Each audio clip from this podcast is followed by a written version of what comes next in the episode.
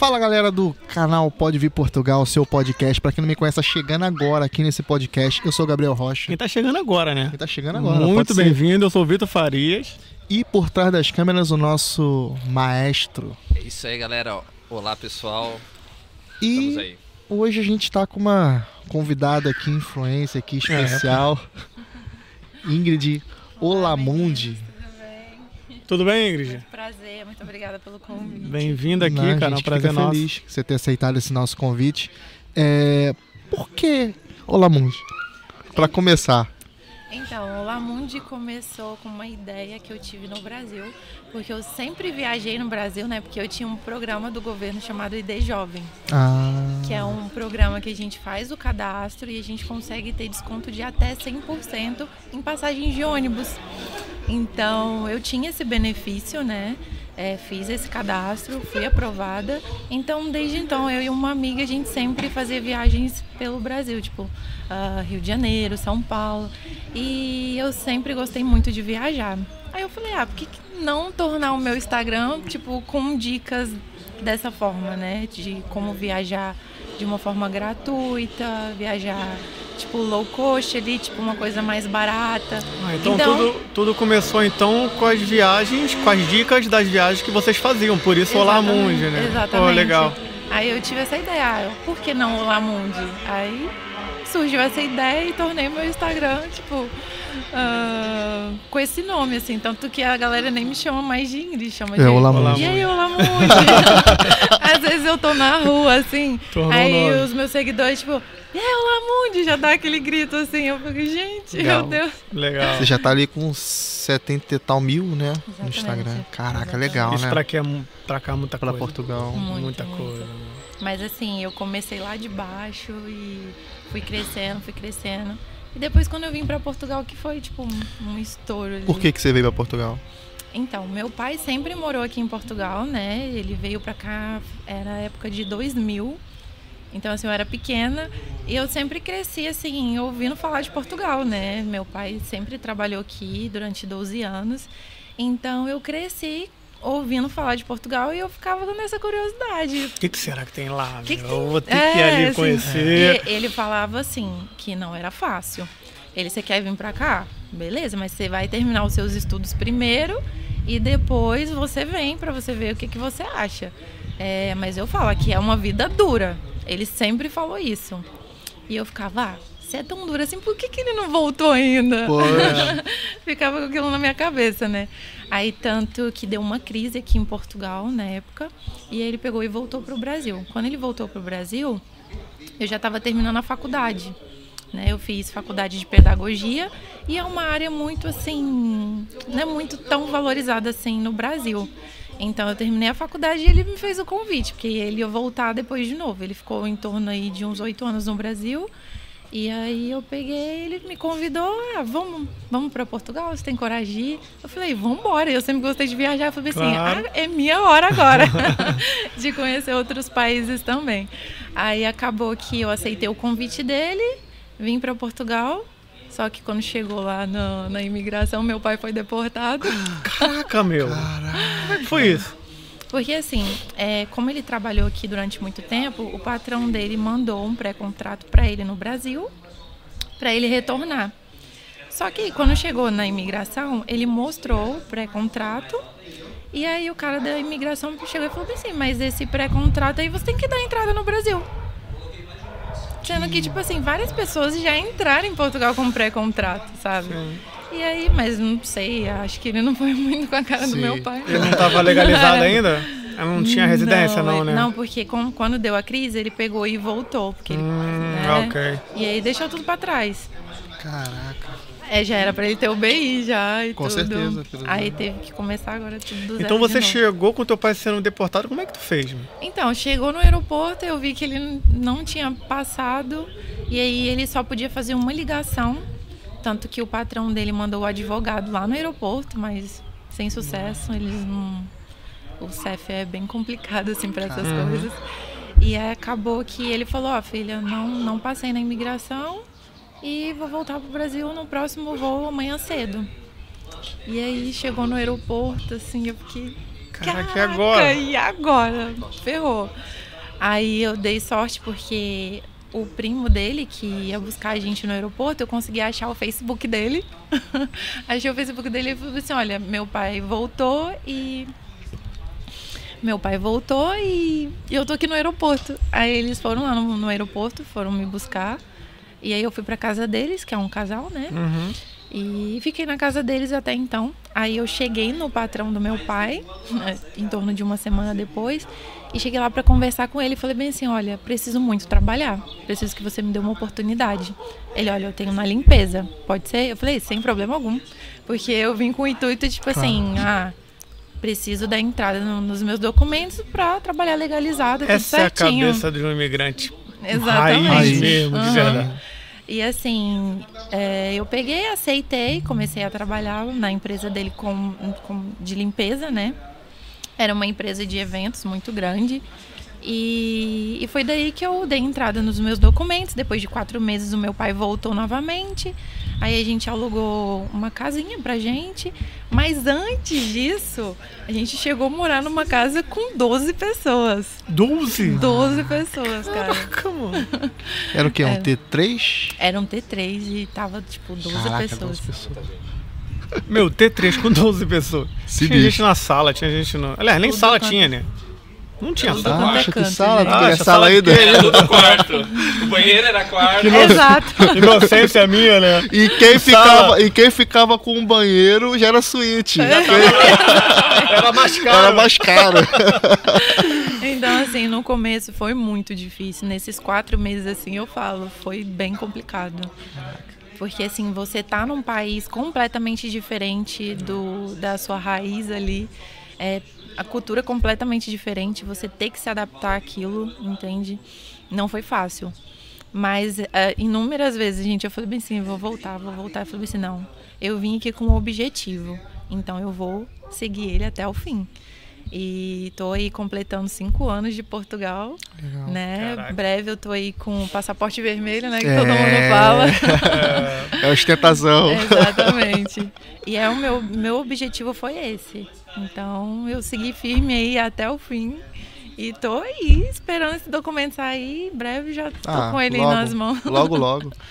E o seu Instagram é relacionado com o quê? É com pode- conteúdo de Portugal mesmo. Eu dou várias dicas, né? Tipo, para quem tá vindo para Portugal, ou até mesmo quem já está aqui. Dou dicas, tipo, de restaurantes, porque muita gente chega no meu Instagram e fala: Ah, Indy, olha, eu tô chegando em Portugal semana que vem, me indica um lugar aí para poder conhecer. Então, assim, tem várias dicas disso, tanto para quem, tipo, ah, vai fazer documentações, né? Que precisa se legalizar essas coisas assim, ou que já vem com visto e precisa de dicas de lugares. Tudo isso, todas essas informações assim tem no meu Instagram. Ah, muito bom. É muito pra, bom. Foi até isso- assim que eu segui o Instagram É, dela. Foi, foi um vídeo de uma dica que ela tava dando de restaurante que eu acabei achando o Instagram achei legal. E é por essas dicas que hoje tu tá na mansão dos influentes. né? Exatamente. Influencer, né? No caso. E, pô, meu, legal. O que, que você tá achando desse evento aqui? Maravilhoso. Foi assim um divisor de águas para mim, digamos assim, né? Porque, por exemplo, a Helena, a Helena era uma inspiração para mim poder conhecer ela pessoalmente, tá sendo incrível. Tipo, o Rick a gente sempre foi muito amigo, a gente sempre trocou feelings ali, tipo, ideias de Instagram, tanto que a gente fez um ah, uma collab juntos que deu aí quase meio milhão. Exatamente. E aí a gente conversando, né? A gente falou, eu falei, ah, Rick, por que, que você não começa a postar sobre o seu dia a dia e tudo? Aí, tipo, ele comprou ali a GoPro, começou a postar sobre o dia a dia dele e tá aí, quase com meio milhão aí. Estouradíssimo, Daqui a né? pouco bate meio milhão, tá, não É. vai demorar muito não. Exatamente. Então, assim, a gente é muito unido nisso, tanto a Helena quanto o Rick, quanto ao Rick e os outros influencers aqui. Tá sendo incrível essa experiência. Agradeço muito o Gui também por, por essa oportunidade de estar aqui na casa. Ah, e tá sendo maravilhoso, gente. Sério. E hoje você ainda continua é, fazendo vídeos sobre, sobre Portugal, tá mais mesmo focado em, em- em Portugal, sobre as vivências aqui e tudo, né? Sim. Continua Continuo. fazendo o mesmo nicho que você sempre fez, né? Exatamente, continuo no meu nicho, eh, expandindo também para questões assim, tipo de conhecer lugares, tipo restaurantes ou lojas, coisas assim, tudo dentro de Portugal mesmo. continuo aí com esse, com esse nicho de Portugal. Sucesso. E dificuldades que você já passou aqui?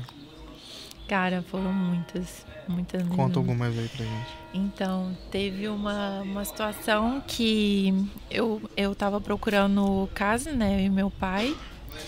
E aí, quando eu liguei para poder para poder tentar agendar uma visita para poder conhecer a casa, quando eu falei que era brasileira, o cara simplesmente desligou o telefone na minha cara. Caraca! Como se não desse pra perceber, né? Exato. Precisou falar, né? Então, assim, cara, foi bem complicado, assim. Essa questão de casas aqui em Portugal é muito difícil. Né? Tanto que, tipo, como eu falei aqui, a gente morou numa casa com 12 pessoas porque a gente teve essa dificuldade de conseguir casa, né? Então, foi o pessoal da minha igreja que conseguiu um T0 que a gente conseguiu alugar. Né, que ele, tipo, eles já moravam no prédio e conseguiu esse T0 pra gente, mas foi assim com muito custo, né? E depois que a gente se mudou para um T2, mas foi assim uma coisa muito difícil, sabe? É, rola muito essa questão também assim, um pouquinho do preconceito, sabe? Sim. Infelizmente. Mas assim, tem portugueses incríveis também que ajudou muito a gente, tanto eu quanto meu pai. E é isso, gente. Cara, tu sabe qual é a maior dificuldade que eu tive? Uma, né? De quando eu cheguei aqui, a língua. Cara, eu não consegui entender o português. Eu gente, cheguei eu aqui, lembra disso? tanta vergonha. Não é, cara? Eu consegui. Eu trabalhei num café com o Jackson e eu tentava ouvir, os, eu tinha que ler o. Tipo, menos ali uma leitura labial ali, né? Eu não conseguia perceber nada. Não tinha, eu tinha dificuldade. Tu teve isso quando chegou? Uh, nossa, demais. Tanto que, tipo, no dia que eu fui fazer a entrevista lá com o patrão do meu pai, eu tava esperando a, a minha chefe, né? Que, tipo, ela é supervisora, no caso, esperando ela num café. E eu entrei dentro do café e fiquei esperando ela lá dentro. Só que, tipo, o, o dono do café chegou até mim, começou a falar um monte de coisa que eu não tava entendendo. Aí depois que eu fui perceber que ele falou bem assim, pra sentar aqui você tem que consumir. Caraca, sério? Aí eu fiquei assustada, assim. E ele foi super, tipo assim, é a forma deles de falar, Sim. mas Sim. como eu não conhecia, né? Tipo, parecia que ele tava, tipo, me expulsando Brigando. ali, brigando. Mas não, ele tava falando do jeito dele. E aí acabou que eu falei assim, não, não, mas consegui perceber né, o que, que ele tava falando. Mas não, se é pra consumir, aí comprei um café ali, tipo, pra tentar acostumar com o café, que também que é bem forte. Eu, nossa Deus. É forte, né? É Falei, Meu forte. é. Deus do céu, acordei na hora ali. Aí eu consegui perceber o que ele estava falando, mas no começo foi muito difícil. Até mesmo na entrevista foi muito complicado. Porque eles falam tão rápido assim. Mano, e ligação telefônica. Que às vezes tentavam falar contigo pelo telefone. Eu não entendi Não nada. entendia nada. Que tava em inglês. E como eu trabalho, eu trabalho num call center agora, né? É, agora que eu tenho um pouco mais de experiência, assim, que eu consigo entender mais. É, mas, por exemplo, quando eles têm aquele português bem arrastado mesmo, Sim. aí eu não consigo perceber muita coisa, não. mas é bem difícil, gente. Pô, é verdade. Eu tive essa dificuldade. E, e você trabalha com o que aqui, além da, da internet? Trabalho no call center agora, mas assim, no começo, como eu falei, trabalhei, né, com limpeza, trabalhei na restauração também. Então, assim, foi uma caminhada bem complicada. Hoje eu trabalho num call center, que é num, um escritório, e é bem mais tranquilo, né? Mas, assim, a minha meta é trabalhar ali só com o Instagram, entendeu? Só ficar com o Instagram. É, só ficar com o Instagram. Agora já tá próximo de, de Já. alcançar. O caminho essa- tá- caminho Mas, assim, é, eu estudo muito investimento também. Legal. Então é uma coisa que eu amo muito e comecei ali a fazer uns investimentos e quero continuar ali com os investimentos e trabalhando só com o Instagram.